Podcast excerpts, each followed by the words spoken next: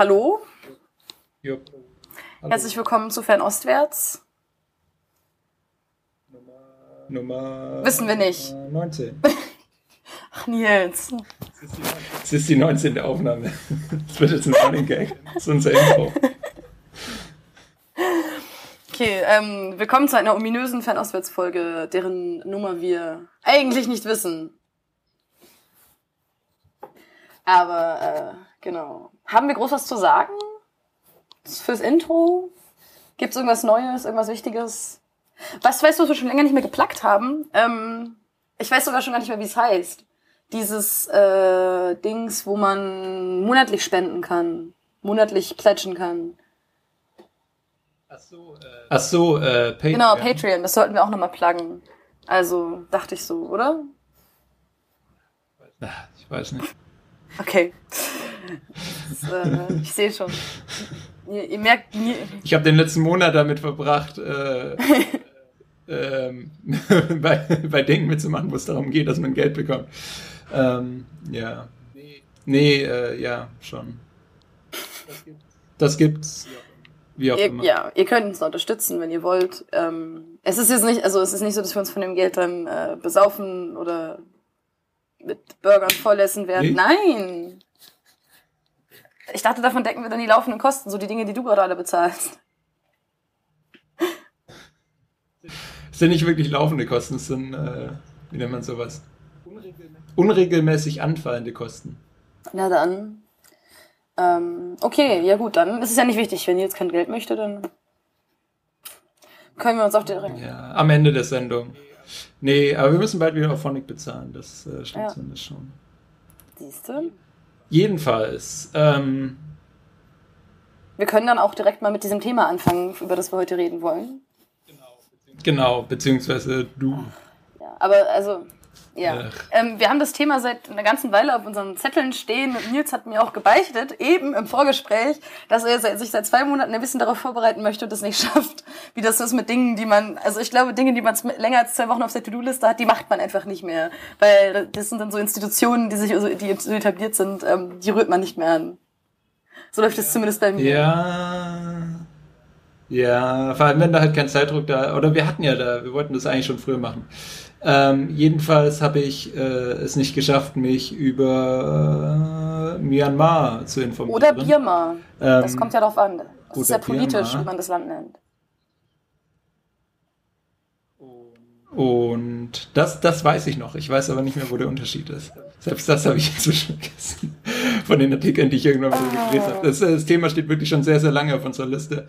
Aber ähm, ja, Katharin darf dann heute ähm, den Großteil der Arbeit machen Ich werde mein Bestes tun. Ähm, und Inhalt vermitteln. Auch als Vorwarnung dazu, ich Aber, äh, bei weitem, also ich kenne mich mit Myanmar bei weitem nicht so gut aus wie zum Beispiel mit ähm, China. So, also ich weiß auch über China natürlich nicht alles, was es zu wissen gibt, aber ich habe das Gefühl, das Land besser zu kennen und zu verstehen als Myanmar. Aber ich habe in der Vergangenheit jetzt schon mehrere Hausarbeiten zu dem Thema geschrieben und ähm, kenne auch ein paar Burmesen, die von dort kommen und habe mich mit denen mal ein bisschen länger darüber unterhalten. Und deswegen glaube ich, dass ich schon so ein bisschen mehr Hintergrund geben kann zu der ganzen Sache, als man sonst so in den Medien mal mitbekommt. Das heißt, wenn einen das Ganze ein bisschen näher interessiert, dann sollte man sich diese Folge vermutlich weiter anhören. Ne? Dann, Ja. Wollen wir direkt damit einsteigen, äh, was es mit den Namen auf sich hat, oder ist das... äh, Super. können wir direkt machen, ja, aber erst, also ich wollte prinzipiell erstmal so ein bisschen über die Geschichte reden, aber wir können das mit dem Namen als allererstes mal machen. Das geht bei den Geschichtsdingen aber auch so ein bisschen rein. Also, der Name ist, ähm, also ich glaube, okay, da, können, wir- da du dich jetzt endlich informiert hast, kann ich ja dich direkt fragen. Was sind denn die Sachen, die du über Myanmar weißt? Also was assoziierst du mit dem Land? Ähm, Irgendwas musst du darüber wissen. wie in der Schule.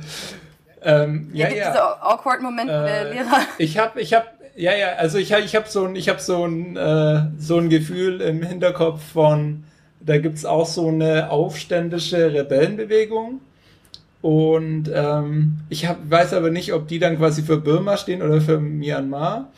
Und ich glaube, das Ganze geht halt auch schon so ein bisschen länger, aber ähm, ehrlich gesagt habe ich nicht so wirklich Ahnung. Was hat denn Myanmar für eine Regierung? Ist die demokratisch oder weniger oder mehr? Ich, ich dachte, da gehört zu haben, dass es. Okay, das ist, ist wirklich schrecklich, aber ich dachte vor ein paar Jahren äh, das, hätte es da eine Politikerin gegeben. Und ich glaube, das war auch.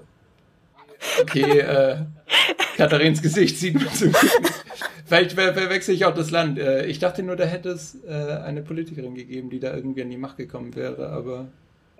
Es kann auch eine andere ich, ich, ich, dachte nur, ich dachte nur, weil du so schön sagtest, es, es, es hat da eine Politikerin gegeben. Ähm, das, die gibt es durchaus in vielen Ländern. Aber sagt dir der Name Aung San Suu Kyi was? Nein. Okay, das ist eine Friedensnobelpreisträgerin. Ja. Ah. Meinte ich Vielleicht die, meinst oder du die. Das ist so, gibt's da noch andere Kandidatinnen? So die okay. bekannte äh, burmesische Politikerin. Aber gut. Ähm, vielleicht, okay, dann sollten wir vielleicht mal kurz so einen kurzen Status Quo, so ein State of Affairs machen. Myanmar ist. Wollten wir jetzt nicht erst über den Namen? Ja, aber das muss, das muss man dazu erklären. Hast. Man muss das wissen. Okay. Ähm, Myanmar ist ein südostasiatisches Land, das, ich gucke gerade mal auf meine China-Karte, eine gemeinsame. Ja, das hätte ich auch gewusst. Du hast es nicht gesagt. ähm, es hat eine gemeinsame Grenze, es hat eine ziemlich lange gemeinsame Grenze mit China und mit Indien, soweit ich das richtig sehe gerade, ja. Und es hat auch, hm, Moment, ist das wirklich, ah, ich kann es gerade nicht richtig lesen. Ich glaube, es, es könnte auch, es hat auf jeden Fall eine gemeinsame äh, Grenze mit Bangladesch auch, das ist auch ähm, relativ relevant gerade. Und politisch gesehen ähm, hat Myanmar ähm, so etwas ähnliches wie eine Militärregierung. Also das Militär hat seit der Unabhängigkeit von den Briten da werden wir nachher dann auch noch drauf zu sprechen kommen, ähm, mehrfach die Macht von zivilen Regierungen an sich gerissen und ihnen die Macht quasi weggenommen. Und ähm, das Militär war auch ähm, der Akteur quasi, der den Namen Myanmar eingeführt hat. Ähm, das Ding ist, das heißt, dieser Name wird mit dem Militär assoziiert. Der Name Birma ist aber ander anderweitig aufgeladen, politisch aufgeladen, weil die Burmesen eigentlich eine äh, ethnische Gruppe sind, also die dominante ethnische Gruppe in ähm, Myanmar, aber eben nur eine ethnische Gruppe. Das heißt, es ist quasi ein Name, der per se erstmal nicht alle ähm, Bewohner dieses Landes mit einschließt. Ähm, trotzdem sagen aber auch Freunde von mir, die ich halt dort, von dort kenne, die halt selber diesen ethnischen Minderheiten angehören, dass sie niemand gefragt hat, ob sie das Land jetzt Myanmar nennen wollen. Deswegen sehen sie das nicht ein, dass das Land jetzt Myanmar heißen sollte. Ähm, das heißt, es ist quasi ein Name, der von der Obrigkeit entschieden oder beschlossen wurde und deswegen hat das Land jetzt zu heißen und wird auch meistens so genannt. Also, ja.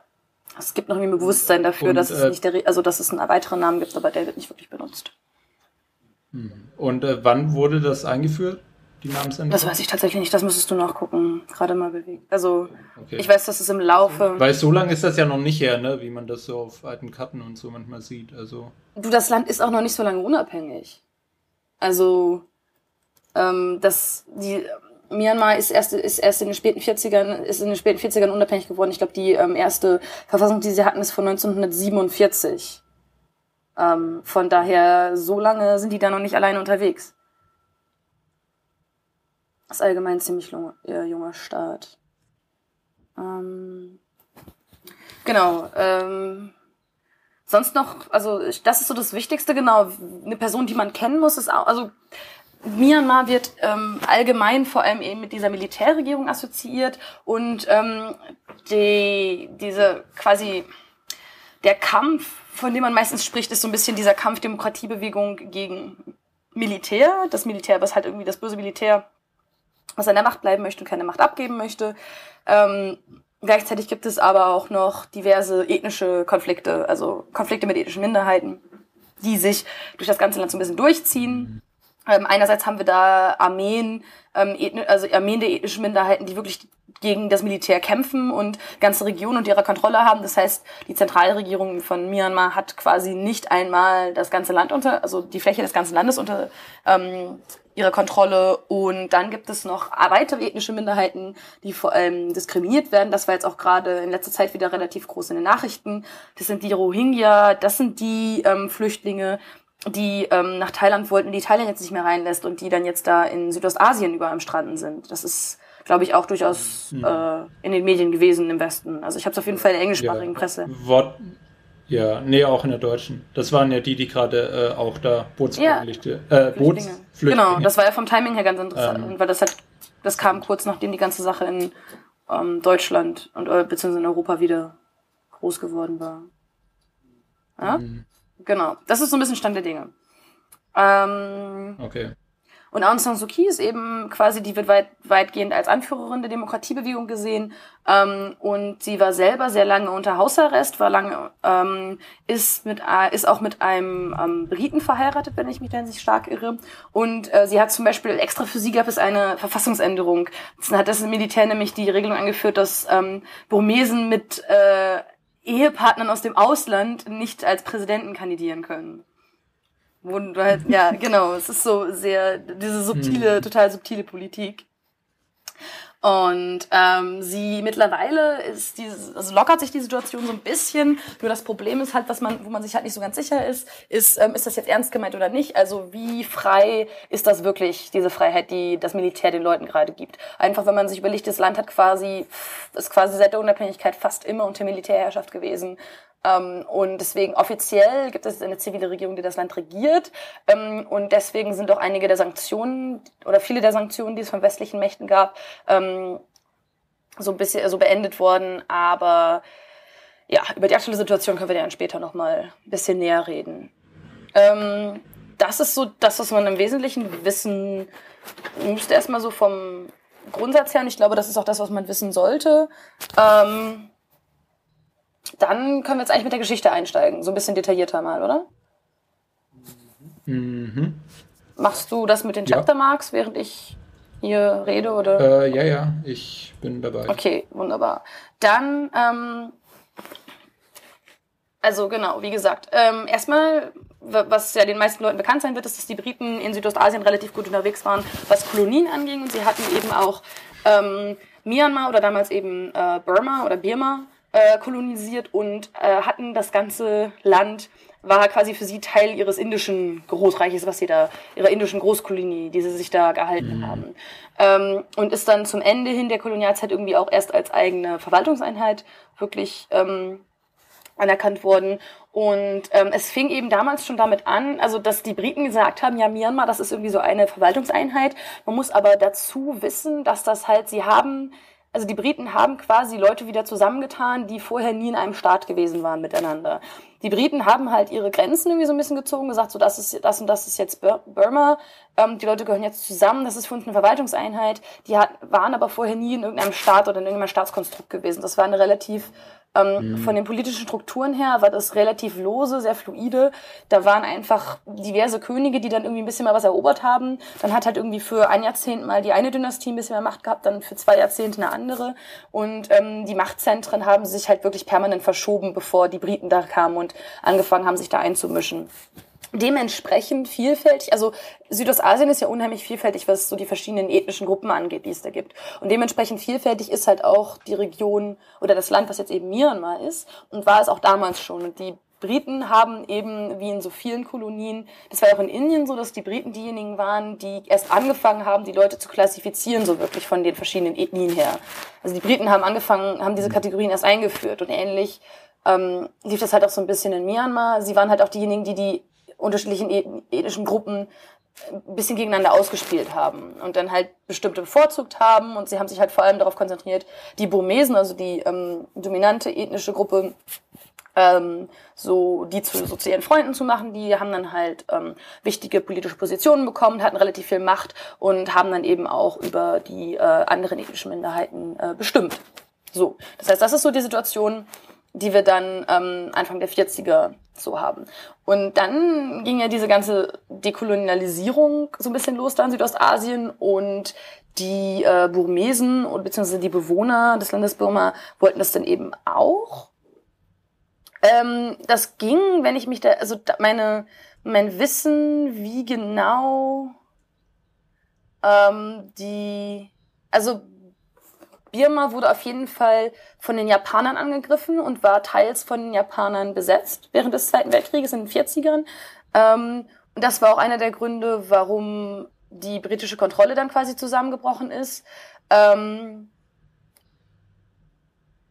viele Burmesen haben auch mit den Japanern gekämpft. Letztendlich äh, war die japanische Besatzung aber wie in so vielen ähm, Ländern nicht so besonders förderlich für das Land und das hat sich, also es hat, das hatte das war nicht so schön. Und ähm, letztendlich sind die Japaner dann halt wieder, haben dann halt den Krieg verloren, sind wieder vertrieben worden. Und ähm, das heißt, es gab keinen wirklichen Unabhängigkeitskrieg zwischen den Burmesen und den Briten. Stattdessen hat man sich dann halt hingesetzt und gesagt, okay, wir machen das jetzt mit der Unabhängigkeit. Und ähm, mhm. da gab es eine Person, die sehr, sehr wichtig war, das ist der General Aung San. Ähm, General Aung San war der Vater von Aung San Suu Kyi, wenn ich mich jetzt nicht stark irre. Ähm, und der hat eben ähm, nach dem Zweiten Weltkrieg ein ziemlich, eine ziemlich wichtige Vereinbarung verhandelt und das ist das Panglong Agreement und die Panglong Vereinbarung. Ähm, die Panglong Vereinbarung besagte quasi, weil also wir haben ja schon, also ich habe ja schon darüber geredet, wie man halt diese ganzen ethnischen Minderheiten da hat und das alles nicht so einfach war die nie vorher zusammen gelebt haben. Und ähm, General Aung San war tatsächlich von, war halt eine ziemlich wichtige Person historisch gesehen für Myanmar, weil er eben derjenige war, der die Leute überzeugt hat, ähm, okay, wir müssen jetzt zusammenarbeiten und wenn wir es nicht schaffen, mit den verschiedenen Gruppen, den ganzen verschiedenen Gruppen, die wir in Myanmar haben, zu kooperieren und einen Staat gemeinsam aufzubauen, dann kriegen wir das mit der Minderheit, äh, kriegen das mit der Unabhängigkeit auch nicht hin. Also wir brauchen halt wirklich quasi eigentlich alle, die irgendwie mithelfen. Ähm, bei dem Panglong Agreement waren dann aber zum, also erstes Problem ist, war, da waren auch erstmal nicht alle ethnischen Minderheiten dran beteiligt, also nur, ähm, ich glaube, vier oder fünf, also ein paar relativ wichtige. Ähm, und das zweite, und das zweite Problem war, dass leider der General Aung San direkt nach dem, ähm, direkt nach der Unterzeichnung dieses Agreements, dieser Vereinbarung, äh, getötet wurde. Äh, das war hm. quasi, also der Mann war halt ein Mitglied des Militärs und ähm, hat halt diverse Rivalen, auch innerhalb des Militärs und politische Rivalen und ja, äh, da wurden dann eben er und diverse Mitglieder seines Kabinetts ermordet. Ähm, das Pangalung Agreement, also war, ja. ähm, darf ich kurz fragen? War das dann schon ein Putsch in Richtung Macht oder war das, also war das schon dann politisch motiviert oder war das mehr so, der gefällt uns nicht und ich will die Armee leiten? War, oder war das ja politisch motiviert, aber eher so, also eher so im Sinne von, sie wollen halt Macht, also so ein bisschen, ja. Aber da kam dann niemand, aber da kam dann niemand an die Macht, der dann irgendwie Schreckensherrschaft zehn Jahre lang gemacht hat. Das war dann mm, erst später. Ja, nee, es ist nicht, also das ist ja etwas, was vor der Unabhängigkeit passiert ist. Das heißt, in dem Sinne war General Aung San nicht an der Macht. Okay. Also er war keine, er war, er war quasi eine Autoritätsperson, aber niemand, der offiziell ähm, wirklich irgendwie Präsident war oder so. Also er wäre vermutlich Präsident geworden, wenn ähm, wenn er quasi am Leben geblieben wäre. Was wichtiger ist tatsächlich, ist, dass die Panglong-Vereinbarung, weil sie eben von der Natur her die ganzen ethnischen Minderheiten zusammenbringen sollte, relativ viele Zugeständnisse gemacht hat. Und ähm, weitgehend, also die weitgehende Interpretation des Panglong, der Panglong-Vereinbarung ist eben, dass ähm, es den äh, ethnischen Minderheiten Föderalismus zusichert.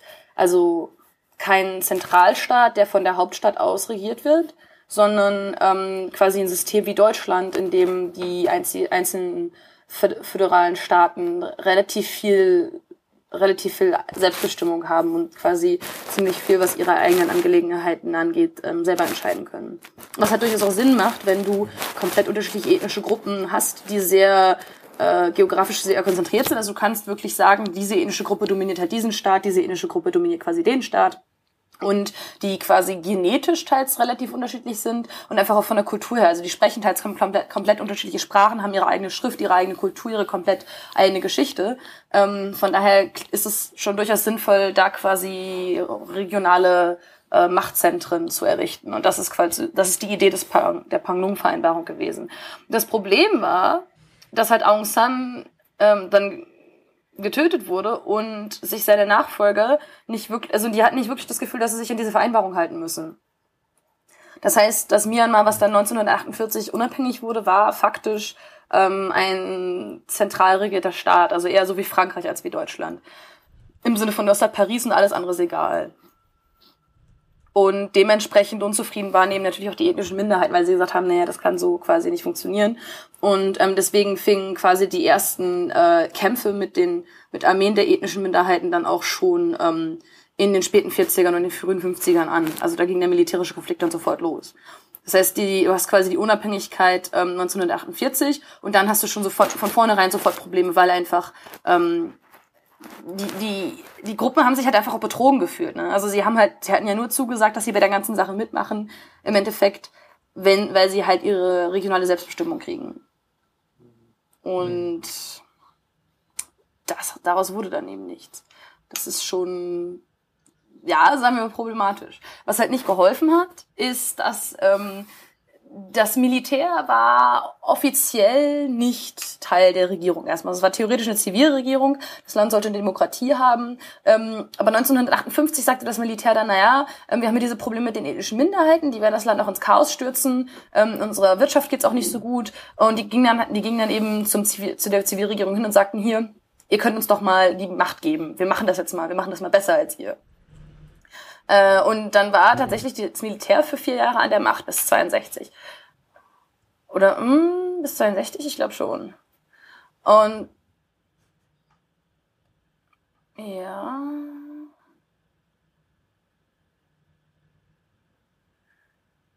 Ich meine schon, ich muss, ich muss das, ich muss das genaue Datum gleich nochmal nachgucken. Es war eine relativ kurze Periode, es war nur ein paar Jahre. Ähm, das Ding ist, in dieser Zeit hatte das Militär so ein bisschen, also die, diese Einstellung, die dazu schon so ein bisschen zum Ausdruck kommt, in diesem ersten Coup, das war halt kein richtiger Coup. Es war so, komm, lass uns das mal machen, bis es dem Land wieder besser geht. Ähm, danach könnt ihr dann wieder selber regieren. Aber das heißt, das Militär sah sich halt quasi als einen neutralen Akteur an, der das Land eben beschützen kann und effizienter und besser arbeiten wird als jede zivile Regierung, die die Leute jemals wählen könnten. Also im Sinne von, ja, Demokratie mhm. ist schon geil, aber wenn ihr Demokraten ähm, irgendwas Dummes macht, dann nehm, übernehmen wir halt. Und der Witz ist, das war halt auch nicht, also es ist jetzt nicht kein, einzig, kein einziger Vorfall gewesen. 1962 haben sie nämlich wieder die Macht übernommen. Also im zweiten Coup, relativ kurz nachdem sie die Macht das, letzte, das erste Mal abgegeben hatten. Es ist mir jetzt gerade mhm. eingefallen, ich bin mir ziemlich sicher, dass die erste Militärherrschaft von 58 bis 60 war und dann quasi zwei Jahre lang Ruhe und dann kam 62 eben das Militär wieder an die Macht. Und ähm, in dieser Zeit, wo sie dann bis 74 regiert haben, ähm, haben sie quasi auch die Verfassung außer Kraft gesetzt und das Parlament, das es eben wirklich gab, komplett ähm, aufgelöst, obwohl es wirklich, es hatte Wahlen gegeben. Also es hatte Wahlen ähm, dreimal gegeben in dieser Zeit, einmal 51, 52, einmal 1956 und einmal 1960. Und ähm, weil das Militär 1962 dann eben wieder sagte, na ja, ähm, ihr macht das nicht so gut mit der Zivilregierung und wir haben halt wieder dieses Problem mit den ethischen Minderheiten, ähm, haben sie eben wieder die Macht übernommen und das alles einfach außer Kraft gesetzt für weitere zwölf Jahre. Was man sich halt wirklich vor Augen halten muss, was man nicht vergessen darf, ist, dass wirklich dieser, dieser Konflikt mit den ethnischen Minderheiten, von denen wir hier reden, das ist jetzt kein Konflikt einfach nur so im Sinne von, ähm, wir haben da eine Gruppe, die nicht ganz so glücklich ist es ist krasser als zum Beispiel mit den Basken oder sowas, die dann quasi irgendwie ihre Terrorgruppe, also das waren Basken, die Terroranschläge mal in Spanien gemacht haben, oder? Äh, ja. Ähm, die äh, dann ja. quasi irgendwie auch mal einen Terroranschlag machen. Das sind wirklich Armeen und militärische Gruppen, bewaffnete Gruppen, die dagegen gegeneinander kämpfen, die gegen das Militär kämpfen, das quasi die Zentralregierung ist. Also es ist ein wirklicher Bürgerkrieg, der quasi da ähm, vonstatten mhm. geht. 74 ist die ähm, Macht dann offiziell an eine zivile Regierung abgegeben worden. Der Witz ist aber, dass, dass ähm, das Oberhaupt dieser zivilen Regierung äh, der ehemalige General Ne Win war, der auch vorher schon die Mil Militärregierung angeführt hatte. Das heißt, das war jetzt mehr so Alibi, eine, eine Alibi-Zivilregierung, könnte man sagen. Ähm, was ganz spannend, was ich ganz spannend finde, ist, dass quasi das Militär dann, was im Hintergrund definitiv noch so ein bisschen die, äh, die Zügel in der Hand hatte, quasi einen ähm, burmesischen Weg zum Sozialismus propagiert hat in dieser Zeit. Also die Regierung, die von 74 bis 88 dann an der Macht war, ähm, war theoretisch war halt wirklich eine angeblich sozialistische Regierung, die quasi immer noch komplett vom Militär gesteuert wurde. Ähm, wie sozialistische Regierungen das so an sich haben, haben sie es mit der Wirtschaft nicht so gut hingekriegt. Ähm, und deswegen gab es dann halt 1988 eine wirtschaftliche Krise, mal wieder. Ähm, es gab Proteste von Studenten und ähm, was, man kann sich denken, was passiert ist. Das Militär hat gesagt, okay, wir nehmen die Sachen jetzt wieder in die Hand. Ähm, das heißt, es ist wirklich eigentlich eine ziemlich frustrierende Geschichte, weil man halt wirklich sieht, wie das Land wieder und wieder, wie die Macht wieder und wieder an eine Zivilregierung abgegeben wird, aber eben wieder und wieder das Militär kommt und sagt, nein, nein, nein, Moment, also so geht's gar nicht, wir machen das erstmal richtig und ein paar Jahren dürft ihr dann wieder. So ein bisschen lief das halt.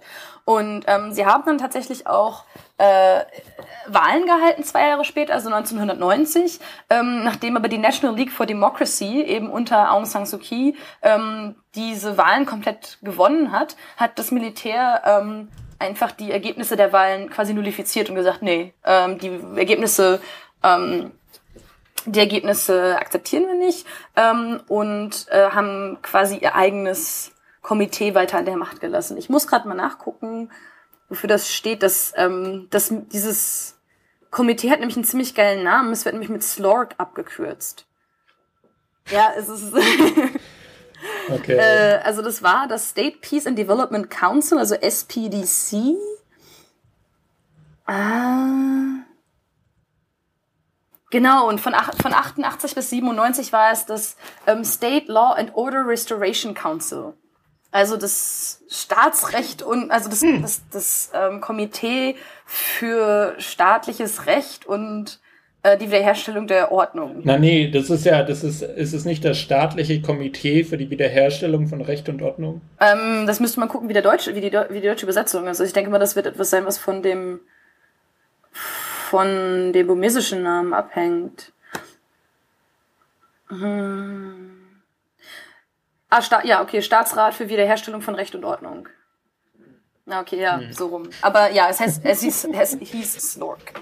Äh, bei, wenn, wenn man burmesische okay. Geschichte liest, dann gibt's auch noch so ein paar andere schöne, äh, sehr schöne Stellen tatsächlich einfach von den Namen her, die sie ihren äh, Organisationen geben. Es gab nämlich eine Zeit, in der die burmesische Regierung dann sagt, okay, wir machen das erstmal mit den NGOs, also Non-Governmental Organizations aber wir können ja keine wirkliche Macht an äh, Institutionen geben, die nicht von der Regierung kontrolliert sind. Deswegen sind, our, sind unsere non-governmental organizations government-organized non-governmental organizations.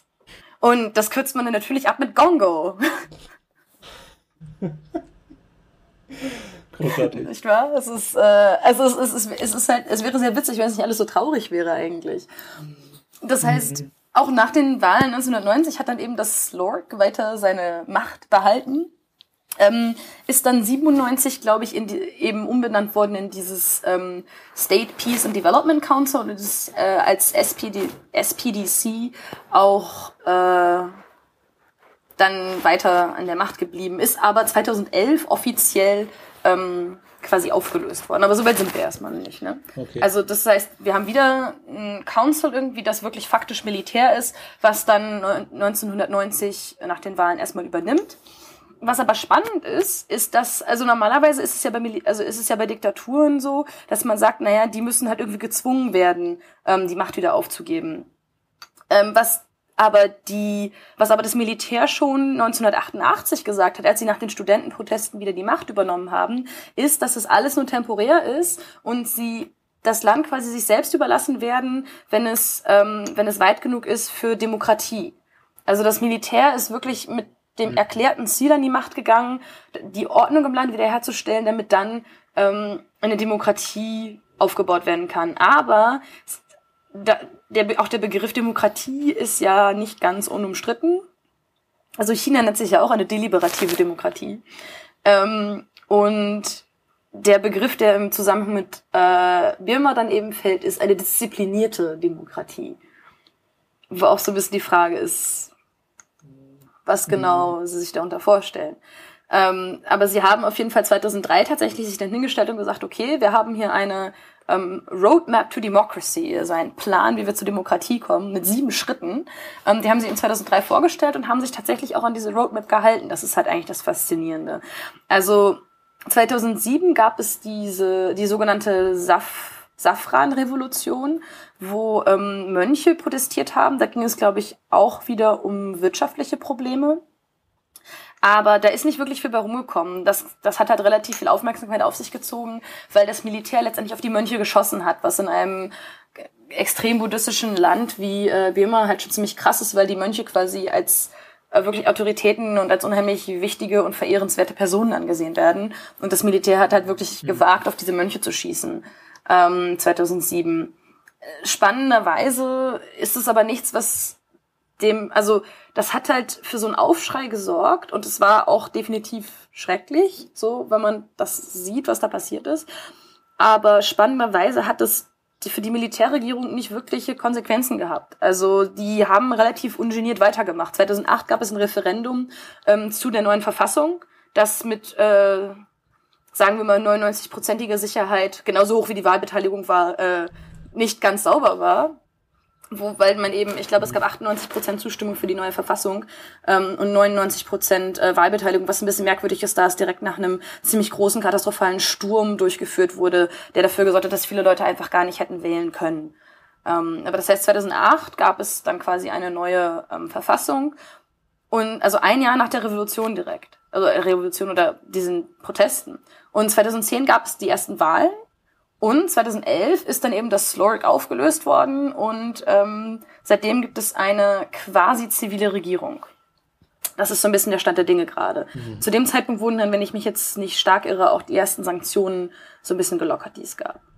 So, da, jetzt ist halt das Ding ist, man muss sich jetzt mal anschauen, was zum Beispiel in dieser Verfassung drin steht. Ähm, die Verfassung reserviert zum Beispiel äh, 25 Prozent der Sitze im Parlament für das Militär.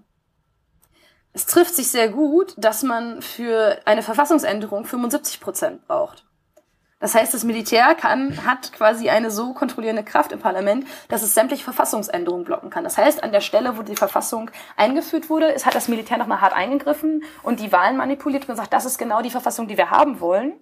Als haben sie eben eine Verfassung, die dem Militär auch die Macht gibt, sämtliche Verfassungsänderungen zu verhindern, wenn sie ihnen nicht gefallen. Das heißt, mhm. also die Verfassung ist quasi immer noch ähm, von Militär kreiert und steht auch weiterhin unter der Macht des Militärs. Das Militär ist auch dahingehend noch vertreten, dass es ähm, quasi, es ist eine autonome Entität. Also es ist unabhängig von der zivilen Regierung und die zivile Regierung hat nicht wirklich Macht über das Militär. Das, das Militär hat, ähm, ich glaube, es sind drei Ministerien, die es komplett selber einfach besetzen kann. Unter anderem natürlich sowas für nationale Sicherheit und Verteidigung. Aber das heißt, das Militär ist quasi eine Institution, quasi eine vierte Macht, die irgendwie in diesem Regierungs ähm, in diesem Regierungsdreieck mitspielt, in dem wir sonst immer nur von drei Kräften reden, also Legislative, Judikative und Exekutive. Und da gibt es dann eben noch das Militär, das da quasi eine relativ wichtige Position innehat. Mhm. Das heißt, diese Rolle ist wirklich festgeschrieben in der Verfassung. Ähm, deswegen sagt, würde man auch aus politikwissenschaftlicher und demokratietheoretischer Perspektive tendenziell sagen, dass es noch keine wirkliche Demokratie ist. Weil so, also für so eine sehr, sehr basale Demokratie braucht man auf jeden Fall einen relativ großen Handlungsspielraum für äh, gewählte Politiker, was halt einfach nicht der Fall ist, dadurch, dass quasi immer das Militär da ist. Was das Militär nämlich auch tun kann, das ist auch in der Verfassung festgeschrieben, es kann ähm, jederzeit halt, also nicht das Militär direkt, es sind dann da diverse verschiedene Institutionen, aber quasi einfach gesagt kann das Militär nationalen Notstand aus, ausrufen und quasi wieder alles umschmeißen und sagen, so wir regieren jetzt einfach von uns selber aus. Das ist auch spannend dahingehend, dass eben nicht nur die Rolle des Militärs festgeschrieben ist in der Verfassung, sondern auch dieser militärische Coup im Falle eines Problems, den es halt dreimal gegeben hatte, ähm, der ist, ist jetzt auch quasi in der Verfassung mit vorgesehen. Das halt, ja, das ist natürlich. Wo dann auch wirklich also die Führer des Militärs dann die Macht. Das bekommen. ist, glaube also wenn ich mich jetzt nicht stark irre, ist das, eine, ist das ein Komitee, das aber vom Militär kontrolliert wird. Also es ist wieder so ein nationales Sicherheitskomitee irgendwie, was dann quasi die Macht übernimmt und ähm, für Ruhe und Ordnung im Land sorgt, bis wieder Ruhe und Ordnung sind. Danach dürfen dann wieder die gewählten Politiker irgendwie Dinge tun. Aber es ist halt, das bedeutet natürlich auch, also das ist eben was, was oft angeführt wird von Politikwissenschaftlern, die sagen, naja, wenn man sich anschaut, wie frei die burmesische Demokratie ist, dann muss man im Kopf behalten, dass das Militär immer so ein bisschen die drohende Hand über dem Ganzen hat. Also die Leute wissen, wenn, also es ist immer so eine Drohgebärde. Wenn wir zu weit gehen, wenn wir irgendwas machen, was wir wissen, was zu sehr gegen die Interessen des Militärs geht, dann ähm, gibt es immer wieder die Möglichkeit, dass die Macht uns quasi komplett weggenommen wird. Das ist, mhm. äh, ja. Das ist natürlich äh, problematisch. Ähm, ein weiterer Punkt, was relativ wichtig ist auch, also was in, eine, inoffiz also was eine inoffizielle Sache ist, ein inoffizieller Faktor, ist, dass ähm, die Partei, die momentan in der Regierung ist, im Wesentlichen aus äh, Militär, Militärpersonal in der Rente besteht. Also das ist quasi so ähm, ein Ort, an das die ganzen Militärmitglieder abgeschoben werden. Was heißt abgeschoben? Die kriegen dann natürlich auch wieder Macht. Und das heißt, auch der momentane Präsident ähm, hat Militärhintergrund. Und das ist, glaube ich, auch in der Verfassung festgeschrieben, dass der Präsident aus dem, also im Militär gedient haben muss. Also sie holen, haben sich da wirklich so viel Macht noch einbehalten, wie es quasi geht. Aber das ist halt schon ein Fortschritt einfach, im Gegensatz zu allem, was halt vorher da war. Weil vorher war es halt reine mhm. Militärregierung. Das heißt, jetzt können die Leute zumindest wählen. Die Ergebnisse der Wahlen ändern so ein bisschen was, aber sie ändern halt nur etwas innerhalb von sehr, sehr engen Grenzen und Grenzen, die das äh, Militär für sich selber festgeschrieben hat, um sich halt eine gewisse Macht noch zu erhalten. Das ist so die politische Situation, in der wir uns gerade befinden. Und ähm, mhm. Aung San Suu Kyi, ich glaube, das, was du vielleicht mitbekommen hast, das waren ähm, die Wahlen 2010, glaube ich, wo sie dann antreten durfte. Und sie ist jetzt auch offiziell Oppositionsführerin im Parlament. Ähm, zwei Sachen kann man zu ihr sagen. Das hat für relativ viel Aufmerksamkeit gesorgt. Und ich denke mal, das war auch in erster Linie so ein Marketing-Move vom Militär, dass sie dort antreten durfte, weil ähm, sie nicht, sie kann keine Präsidentschaftskandidatin sein, weil ihr Ehemann Ausländer ist. Ähm, und kann sie das nicht eh nicht machen, weil sie ja auch wahrscheinlich nicht im Militär gedient hat? Äh, stimmt, das ist auch noch ein Problem. Aber sie könnte, ja, genau. Ähm, also da, das ist so, also ja, sie kann. Aber ja. doppelt hält. Ja, ja, genau.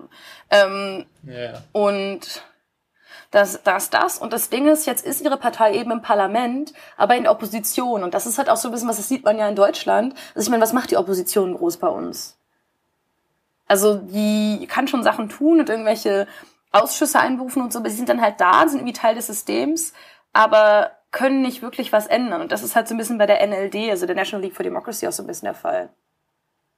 Ähm, das Militär hat das eigentlich, das war eigentlich aus der Sicht des Militärs ein ziemlich kluger äh, kluger Schachzug. Ähm, erstmal ist die Partei über die Entscheidung zerbrochen, ob sie bei den Wahlen 2010 überhaupt antreten sollten. Also es gab einen Teil, der gesagt hat, wir werden da nicht antreten, weil das nicht gerecht ist. Das heißt, nur ein Teil der Partei ist überhaupt angetreten. Und ähm, die sind dann jetzt eben auch in, im Parlament, haben aber keinen wirklich großen Einfluss auf die Politik, weil sie eben komplett, weil dort eben die Militärmitglieder und die Mitglieder der Partei, die von der vom Militär äh, kontrolliert werden, sitzen. Das heißt, die machen im Endeffekt die meisten Entscheidungen und selbst wenn die NLD sich einbringt, kann sie nicht wirklich was verändern, weil niemand für ihre Entwürfe stimmt, wenn die wirklich gegen die Interessen des Militärs gehen. Ja, also. Ja. Das heißt, die sind ziemlich, also so wie ich das sehe, sind sie relativ ausmanövriert eigentlich. Ähm. Nils guckt gerade seine Decke an, das irritiert mich etwas. Äh, ich äh, inspiziere, ob irgendwo was rumfliegt die wunderbaren äh, Wunder eines Lebens in den Tropen. Naja, das ist auf jeden Fall die politische Situation. Ähm, wollen wir jetzt mit den ethnischen Minderheiten und den Konflikten so weitermachen? Oder also ich muss den. Äh, ja, ich hätte ja, klar. eine Frage so äh, einschieben. Ähm, Gerade jetzt äh, politisch, politisch, historisch, gab es da dann wenig Einfluss von außen? Weil abgesehen von dieser kurzen, ja, wir machen jetzt irgendwie Sozialismusphase, mhm. ähm, war da jetzt ja wenig äh, Rede von anderen Ländern oder irgendeinem anderen politischen ja, Systemen. Ja, Myanmar ist da, relativ, also, ist da relativ neutral geblieben. Also Myanmar war auch zum Beispiel während des Kalten Krieges eines der wenigen Länder, was sich nicht wirklich mit einem, also obwohl sie eben theoretisch Sozialismus hatten, haben sie sich nicht wirklich mit einer der beiden Seiten eingelassen. Sie waren echt ziemlich genau in der Mitte und haben sich dann lange selber isoliert. Mhm. Also sie haben sich wirklich komplett abgeschottet, als sie diesen burmesischen Weg zu, zum Sozialismus propagiert haben. Und ähm, danach gab es dann eben Sanktionen seitens der westlichen Staaten. Ähm, sie mittlerweile kooperiert Myanmar relativ viel mit China, also mit der Volksrepublik China.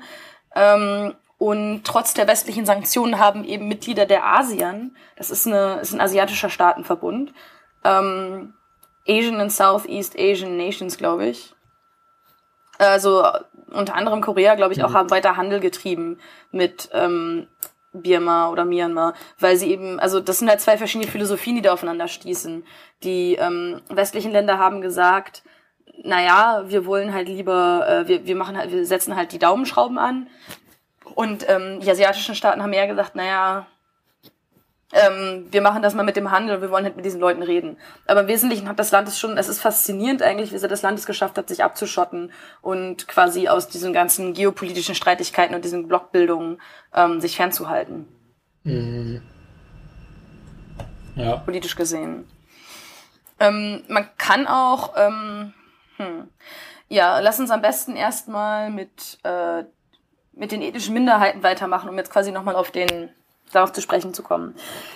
Das ist ein, also das ist auch nochmal ein Riesenthema für sich. Wir hatten ja schon darüber geredet, dass es quasi militärischen gewaltsamen Aufstand gibt seit dem Beginn der Unabhängigkeit. Das ist immer mal wieder mehr und mal wieder weniger geworden und bis Anfang der 2000er Jahre war es dann auch relativ befriedet und da war dann nicht mehr so viel. Ähm, Anfang der 2000er haben dann aber an, haben dann diverse Armeen äh, wieder angefangen zu kämpfen. Das heißt, du hast halt wirklich immer so es ist wie mit diesem, das ist wie mit diesem Spiel, wo der Maulwurf aus so einem Loch immer rausguckt und du schlägst halt drauf und dann kommt er aus dem anderen Loch wieder raus.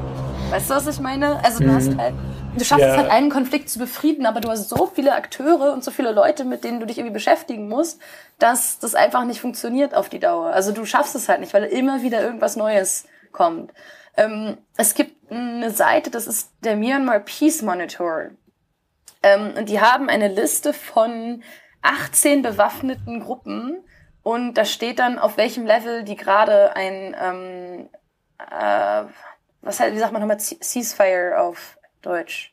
Waffenstillstandsabkommen. Ähm, Waffenstillstand. In, ja. Auf welchem Level die gerade ein Waffenstillstandsabkommen ähm, unterschrieben haben. Das heißt, du hast wirklich 18 verschiedene Kleinarmeen, die innerhalb dieses Landes quasi für ihre, ganz alle für ihre, ihre eigene ihre eigene Ziele so ein bisschen kämpfen, ihre eigenen Regionen kämpfen und das Militär quasi unterwandern. Und ähm, mhm. das Problem ist, dass quasi für den Herbst 2015 Wahlen angesetzt sind. Also es soll wirklich demokratische Wahlen geben. Und das sollen jetzt quasi wirklich die Wahlen sein, die da wirklich die neue ähm, burmesische Regierung legitimieren sollen. Und das soll jetzt wirklich richtig funktionieren. Das Problem ist, es ist halt schwierig, wenn du da so einen Zivil, so einen Zivilkonflikt hast, der also ein Bürgerkrieg, der halt so in manchen Teilen deines Landes noch vor sich geht. Und wenn du halt auch als Zentralregierung Teile deines Landes einfach nicht kontrollierst, da hast du keine Kontrolle über die Infrastruktur, du bist da einfach nicht. Das sind Regionen, da sind ähm, quasi Kriegs, sind quasi kriegsähnliche Zustände an den Grenzen, wo halt gekämpft wird darum, wer welchen Teil des Gebietes kontrolliert. Und ähm, Teile des Gebietes kontrolliert die Regierung einfach nicht. Und die Frage ist, wie legitim Wahlen sind, die eben nur in einem Teil des Landes durchgeführt werden. Das heißt, wenn es da keinen Frieden gibt, ist es auch für die Legitimität der nächsten Wahlen ein großes Problem und ist damit auch ein Problem für die Demokratie.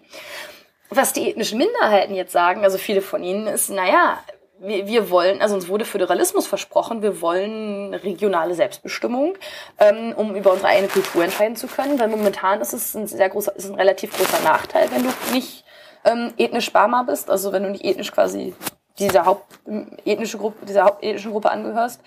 Ähm, und zum Beispiel darf dann teils auch in den Sprachen nicht unterrichtet werden der jeweiligen Regionen und äh, wie man eben seine ethnischen Minderheiten so diskriminiert. Ähm, und von daher ist es schon durchaus verständlich, dass die halt sagen, naja, wir wollen das halt schon irgendwie so ein bisschen selber entscheiden.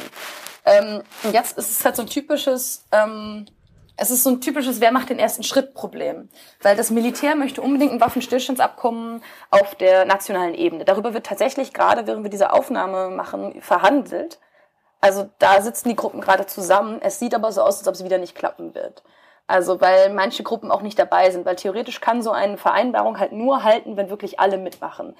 Weil wenn du nur, wenn du weiterhin eine Gruppe hast, die weiter kämpft und nicht zustimmt, dann hast du keinen wirklichen Frieden. Und das ist halt das, was die, das Militär sich offiziell zum Ziel gemacht hat, dass es gesagt hat, wir wollen ein landesweites, ähm, wirklich Myanmar-weites äh, Waffenstillstandsabkommen haben, äh, das alle von diesen Gruppen unterschrieben haben.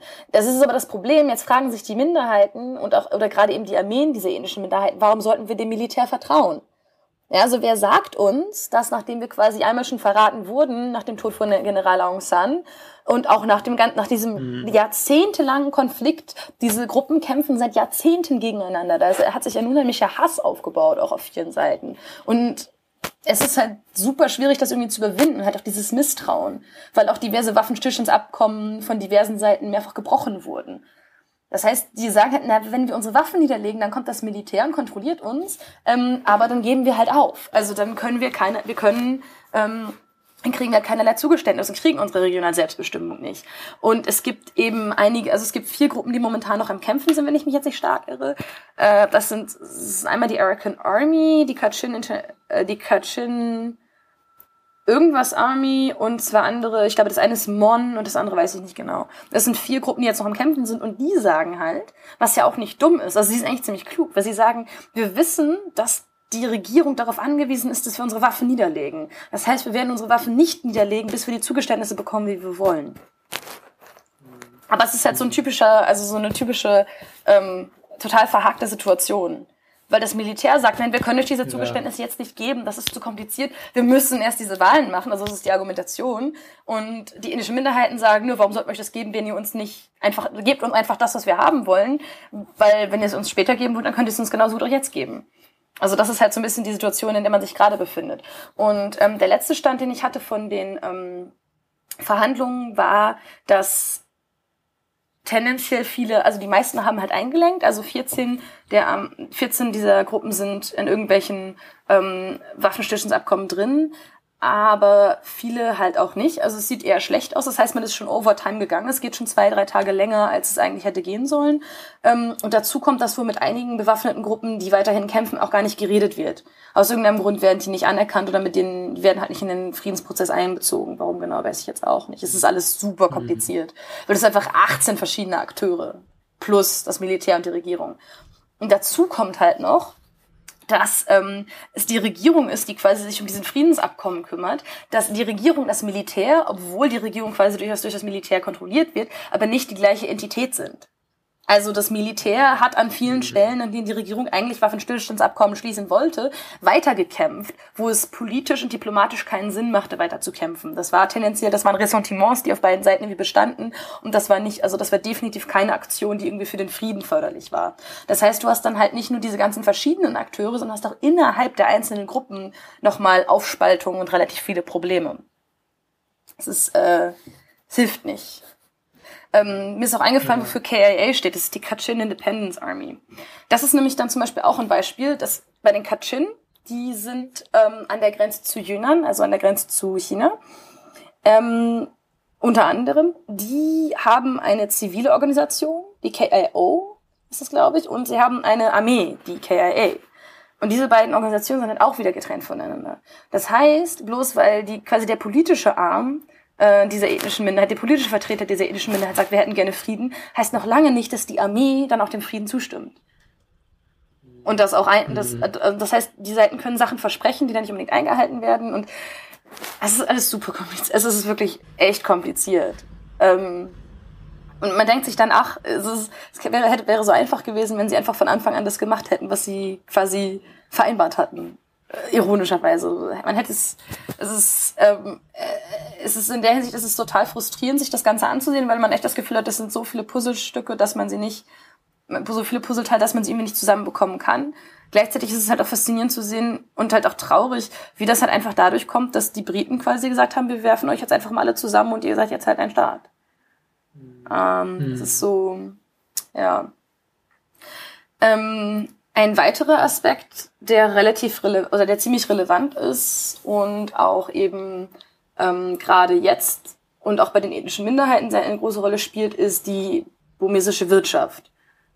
Ähm, also das Land ist unheimlich arm. Ähm, es war lange eins, also es gehörte lange wirklich zu den ärmsten Ländern der Welt. Es gibt mittlerweile so ein bisschen wirtschaftlichen Aufschwung. Ähm, also die Sanktionen haben eben, auch wenn sie untergraben wurden von ähm, dem Handel mit einigen ASEAN-Staaten, definitiv eine sehr, also definitiv Wirkung gehabt, gerade auf die Leute, die halt vor Ort leben. Ähm, auch wenn zum Beispiel das Militär nicht unbedingt gemerkt hat, dass da Proble also das Militär nicht unbedingt Probleme hatte, gab es, hat es definitiv die Situation für die Leute vor Ort verschlimmert und für die normalen Bewohner des Landes. Ähm, Und seit den späten 90ern hat die Regierung eben auch angefangen, also wo halt schon, wo sie so ein bisschen auf diese, auf, auf diese Demokratisierung zugingen, haben sie eben auch angefangen, die Wirtschaft zu liberalisieren, weil es war eine, es war ja komplett unter Staatskontrolle, ähm, weil eben Sozialismus, yay. Ähm, und dann haben sie eben angefangen, diese ganzen Sachen zu privatisieren und so ein bisschen eine private Wirtschaft aufzubauen. Das Problem ist halt, also es gibt zwei Aspekte. Einmal die Art der Liberalisierung und dann Drogen. Fangen wir mit der Art der Liberalisierung an. Ähm, die burmesische Wirtschaft wurde damals extrem von diesen ganzen Staatsmonopolen dominiert. Das ist ein bisschen wie in China, also dass du halt quasi Staats für Schlüssel, also du hattest halt in China hast du für Schlüsselsektoren, also für Schlüsselteile der Wirtschaft ähm, staats, staatlich kontrollierte Firmen. In Birma hattest du das halt überall und ähm, diese Firmen sind dann eben welche, die abgestoßen wurden. Die wurden jetzt aber nicht irgendwie an irgendwen abgestoßen, sondern die wurden eben an Leute abgestoßen, die sich durchaus schon mit dem Militär gut gestellt hatten. Das heißt, es war mehr so ein, ähm, guck mal, ich mag dich oder du hast mich irgendwie gut bestochen, du hast mir viel Geld gegeben.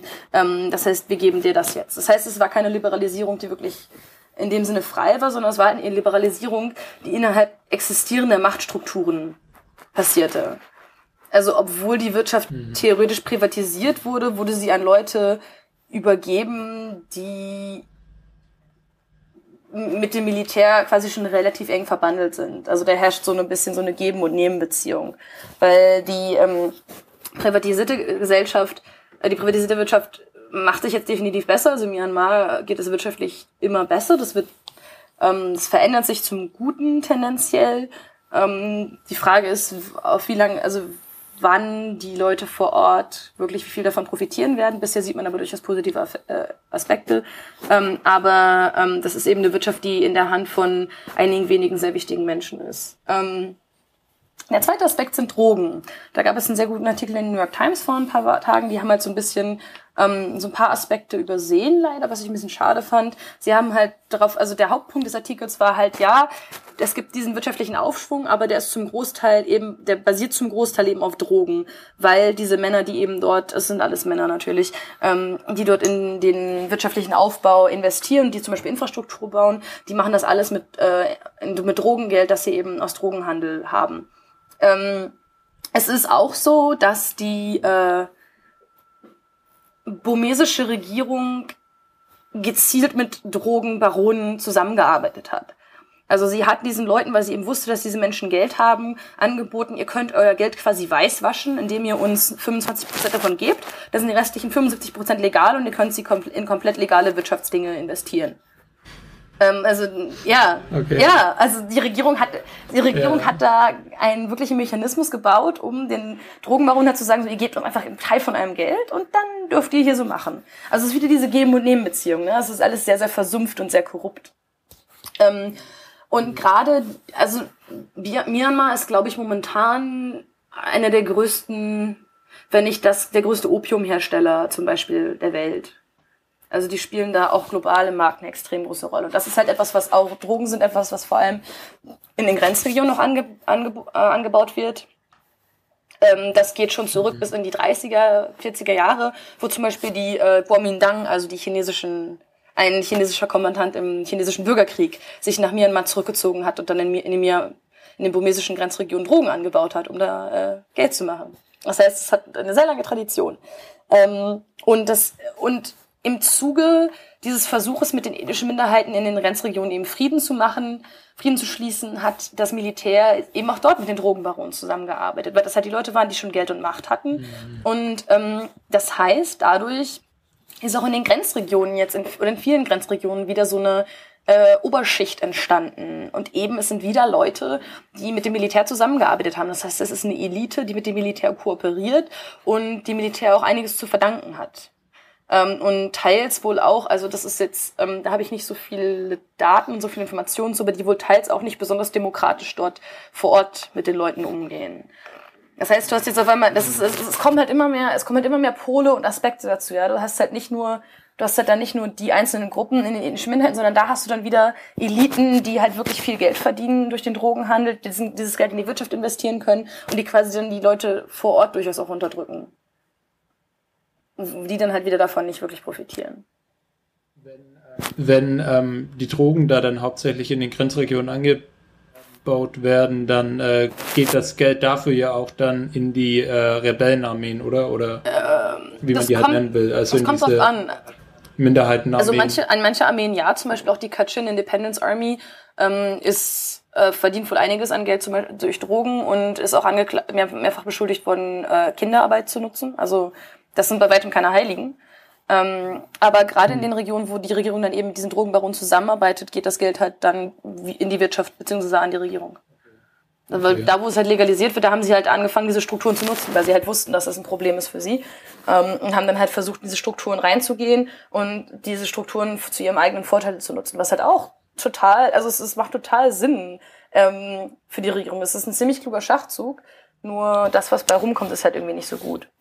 Aber man auch da natürlich wieder differenzieren muss, dass es relativ un, also das burmesische Militär ist relativ undurchsichtig. Man ist sich nicht ganz, also man weiß immer nicht so genau, wer was möchte. Es ist relativ schwer einzuschätzen, wer irgendwie Hardliner sind und wer für was steht. Das heißt, auch in der Regierung wird es vermutlich Leute geben, die ähm, wirklich einen Frieden in diesen Regionen wollen und die das vielleicht nicht unbedingt so gut, als so gut ansehen, dass es so gemacht wird. Aber es wurde halt einfach anscheinend ähm, über die Zeit hinweg als die sinnvollste Lösung angesehen, also als pragmatische Lösung, halt mit den Leuten zusammenzuarbeiten, die Geld und Macht schon haben und dann die Leute eben für sich zu gewinnen.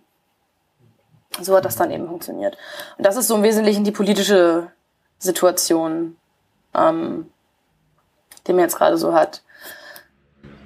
Ja, das heißt, ähm, kurze Nachfrage noch, äh, im Militär gibt's dann auch jetzt gerade nicht so einen Chef vom Ganzen, sondern da gibt's dann halt so einen Führungsstab, die alle quasi so halbwegs gleichberechtigt sind und es alle können dann so ein bisschen machen. Es gibt momentan zwei Personen. Der eine ist der momentane Präsident. Nee, das ist nicht Tain Sane. Es gibt momentan zwei Generäle, die relativ viel Macht haben und bei denen man davon ausgeht, dass sie im Wesentlichen kontrollieren, was das Militär tut.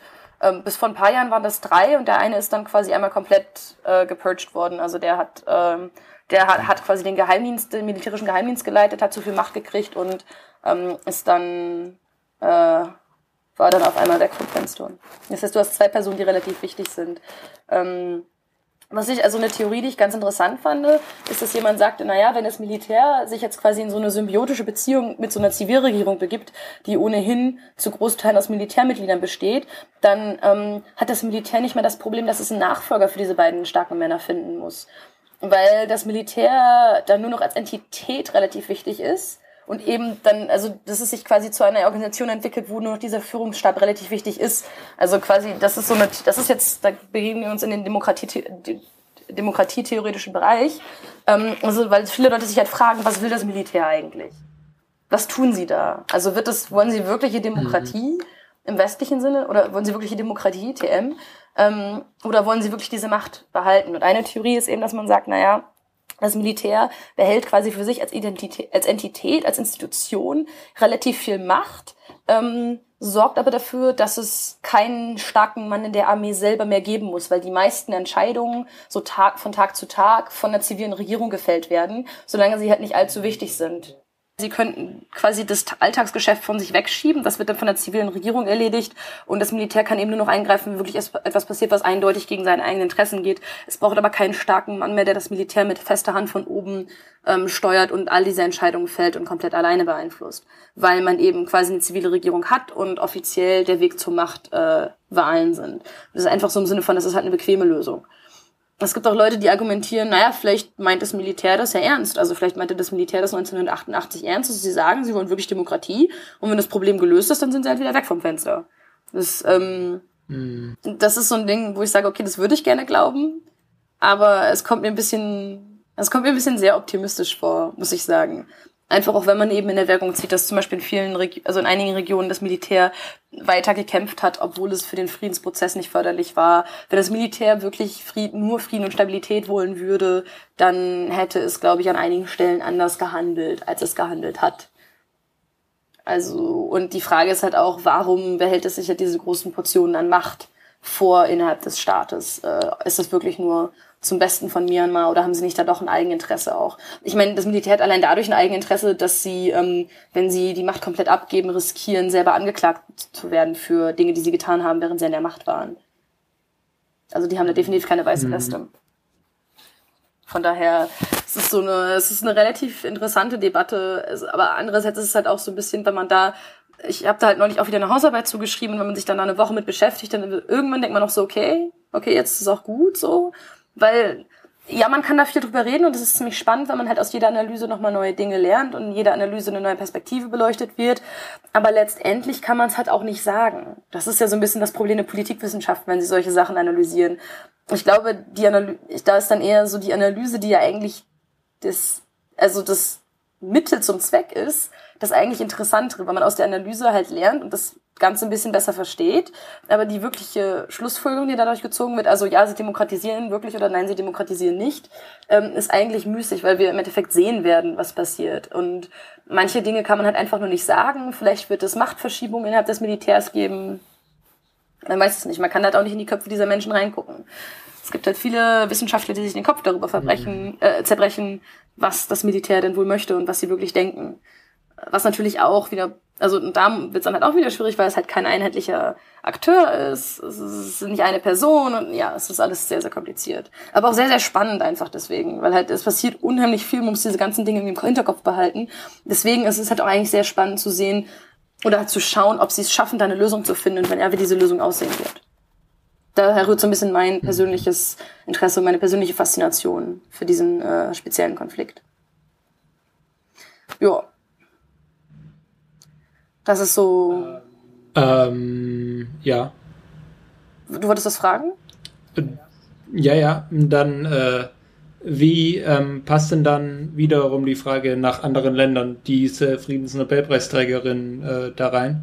Wofür hat er, äh, wurde die dann ausgezeichnet genau? Und äh, mischen sich dann da jetzt gerade noch äh, die Nachbarstaaten oder der Westen TM irgendwie ein und sagen, Demokratisierung wäre Ja, machen super. sie immer noch. Also der Westen lobbyt da relativ stark dafür, dass es Demokratie gibt und das ist so ein bisschen, also sie gehen halt immer mal hin und sagen so, hier, guck mal, mach doch mal ein bisschen Demokratie und haben sich halt voll gefreut, dass Aung San Suu Kyi dann ähm, bei den Wahlen antreten durfte fürs Parlament.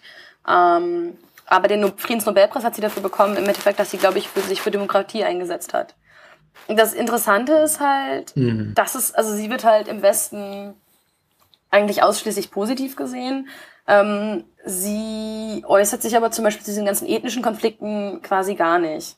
Also sie ist selber, glaube ich, Bama, also Mitglied der hauptethnischen Minderheit, äh, Haupt, äh, größten ethnischen Gruppe.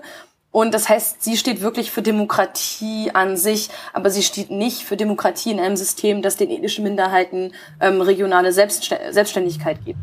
Und sie setzt sich dafür auch nicht mhm. wirklich ein. Das ist, man hat so ein bisschen das Gefühl, das ist nicht ihr Problem. Und dann gibt es halt auch andere ethnische Konflikte, die dann mit Politik erstmal gar nichts zu tun haben, sondern einfach nur ethnische Konflikte sind. Also die ganze Sache mit den Rohingya, ähm, das war, hat auch in den westlichen Medien immer relativ viel Aufmerksamkeit bekommen. Das ist eine muslimische Minderheit ähm, im Staat Arakan. Ähm, oder im ehemaligen Staat Arakan, ich glaube, jetzt heißt er anders.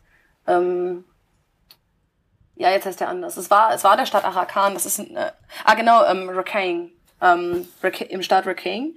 Ähm, und äh, mhm. diese muslimische Minderheit wird halt relativ stark diskriminiert ähm, und denen wird auch gesagt von der burmesischen Regierung, dass sie eigentlich gar keine Burmesen sind. Also die haben, die haben größtenteils keine Staatsbürgerschaft, sondern denen wird eben vorgeworfen, sie seien eigentlich nur Bangladeschis, die nach, ähm, die nach Birma geflohen sind. Und das ist halt historisch, es ist historisch sehr umstritten, ähm, wie man das wirklich, also inwieweit das wirklich richtig ist, weil es wohl tenden, also so ein bisschen, es gibt da glaube ich keinen wirklichen Konsens. Ähm, es gibt halt irgendwie eine Gruppe, die aus irgendeinem Grund als Gruppe gesehen wird. Allein, dass man sie als Gruppe sieht, ist halt schon, ist anscheinend schon diskutabel. Und sie haben definitiv für relativ lange dort gelebt in der Region irgendwie. Und jetzt ist die Frage, wie definiert man, ob diese Leute äh, Staatsbürger eines Staates sein sollten, den es halt sowieso erst seit 1948 gibt. Ja, also es gab halt 1982 ein neues Gesetz, das definiert hat, wer ähm, burmesischer Bürger sein kann und die, bei diesem Gesetz wurden sie eben ausgeschlossen. Und ähm, wenn ich mich jetzt nicht stark irre, wurde ein Gesetz mit dem, nachdem sie, also es ist halt eine muslimische Minderheit in einem buddhistischen Land, ein Gesetz, nachdem sie Staatsbürger werden sollten, ist zurückgezogen worden, weil es da wohl relativ viel Proteste gab. Also da wird halt einfach definitiv diskriminiert. Es gibt da ähnliche Konflikte zwischen, die, zwischen ähm, diesen Rohingya und ähm, der buddhistischen Mehrheit. Das hat ähm, ich glaube, 2012 zu gewaltsamen Auseinandersetzungen geführt, wo ähm, sowohl Tempel als auch Moscheen äh, zerstört oder auf jeden Fall angegriffen wurden. Es sind ziemlich viele Menschen gestorben. Und es sind extrem viele Rohingya nach Bangladesch geflohen. Ähm, und die Rohingya, das ist was, was von nicht allzu langer Zeit auch in westlichen Medien gewesen ist, sind eben die südostasiatische Minderheit, die jetzt ähm, da in Südostasien auf Booten unterwegs sind. Also die ähm, versuchen nach Thailand reinzukommen und da halt nicht reingelassen werden. Also es ist eine Minderheit und das ist halt, die UN sagt dann, ja, da gibt es Menschenrechtsverletzungen, diese Menschen werden stark diskriminiert von der burmesischen Regierung. Die burmesische Regierung hat dann gesagt, na ja, ähm, wir gucken uns das mal an, aber das sind eigentlich gar nicht unsere Staatsbürger, für die haben wir keine Verantwortung. Also sie erkennen diese Gruppe halt nicht mal als ethnische Minderheit in ihrem eigenen Land an. Ähm, mhm. ich, da kenne ich, ich habe mich halt mehr mit der politischen Seite der ganzen Konflikte und so beschäftigt. Das heißt, ich weiß tatsächlich gar nicht so genau, warum es da dieses Problem gibt. Es ist halt wie so ein, es ist irgendwie so ein Problem, glaube ich, was sich halt einfach über relativ lange Zeit entwickelt hat und aus irgendeinem Grund sind diese Menschen nicht als ethnische, also diese Menschen nicht als Burmesen anerkannt worden mit dem Gesetz 1982 und werden seitdem halt stark diskriminiert. Es gibt immer wieder Gewalt ähm, zwischen den verschiedenen Gruppen und diese Menschen versuchen halt einfach aus diesem Land rauszukommen, weil es halt einfach nicht so geil ist. Das Problem ist aber, sie sind halt, sie haben offiziell keine Staatsangehörigkeit. Das heißt, du hast keine Papiere, du hast keine Staatsangehörigkeit. Das heißt, selbst wenn du es in ein anderes Land schaffst, hast du da einen total merkwürdigen Status. Also du bist halt mhm. nicht mal du bist halt offiziell nicht mal wirklich ein Flüchtling, weil du weißt halt, du hast, gehörst halt zu keinem Land, so richtig. Es ist, äh, ja. Also es gibt welche in Pakistan, in Thailand, in Bangladesch, aber da haben sie dann halt einen total schwierigen rechtlichen Status. Und das ist halt auch wieder ein Problem, was sie erstmal lösen müssen. Ähm, das heißt, das ist so, so ein Konflikt, der nochmal komplett abseits von diesen ganzen politischen Problemen besteht. Ähm, und diese, zu diesem Konflikt zum Beispiel äußert sich Aung San Suu Kyi auch nicht. Das heißt, das Land hat wirklich relativ viele Probleme, bei denen man eigentlich von einer Oppositionspolitikerin in einem autoritären Staat, die einen Friedensnobelpreis bekommen hat, das muss man auch nochmal dazu sagen, sie ist ja nicht nur irgendeine Politikerin, durchaus erwarten würde, dass sie sich zu solchen Sachen äußert und dann zum Beispiel mal irgendwie sagt, die NLD keine Ahnung, bezieht zumindest Positionen dafür, dass wir eine inklusive Demokratie haben. Also nicht nur irgendeine Demokratie, sondern auch eine bestimmte Art von Demokratie, die viele Gruppen mit einbezieht, die Menschenrechte absichert, die halt dafür sorgt, dass es den Leuten im Land gut geht, dass niemand missbraucht wird. Aber das ist eben etwas, was von ihr nicht wirklich kommt. Und das ist also einer der größten Kritikpunkte ähm, an ihr als Person und auch als Politikerin. Sie hat auch in der Partei selber ähm, wohl eine ziemlich auf sich ausgerichtete Machtstruktur aufgebaut. Das heißt, sie dominiert auch die Partei, in der sie ist, ziemlich stark als Person und ist halt bei weitem nicht der demokratiebringende Engel, als der sie immer im Westen tendenziell dargestellt wird. Ähm, natürlich will ich nicht irgendwie ja absprechen, dass sie da wirklich viele Dinge getan hat für das Land und dass sie auch viele Dinge getan hat, die sehr, sehr schwierig waren. Aber sie ist eben auf keinen Fall eine uneingeschränkt positive Person. Ja. Sie ist nicht der Mahatma mhm. Gandhi Myanmars.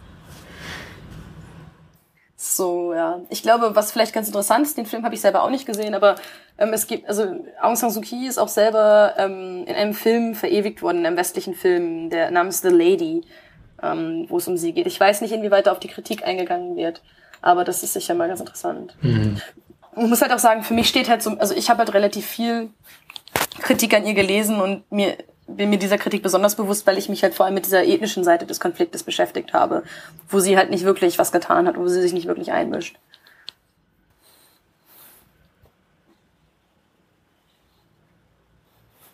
Nils guckt skeptisch.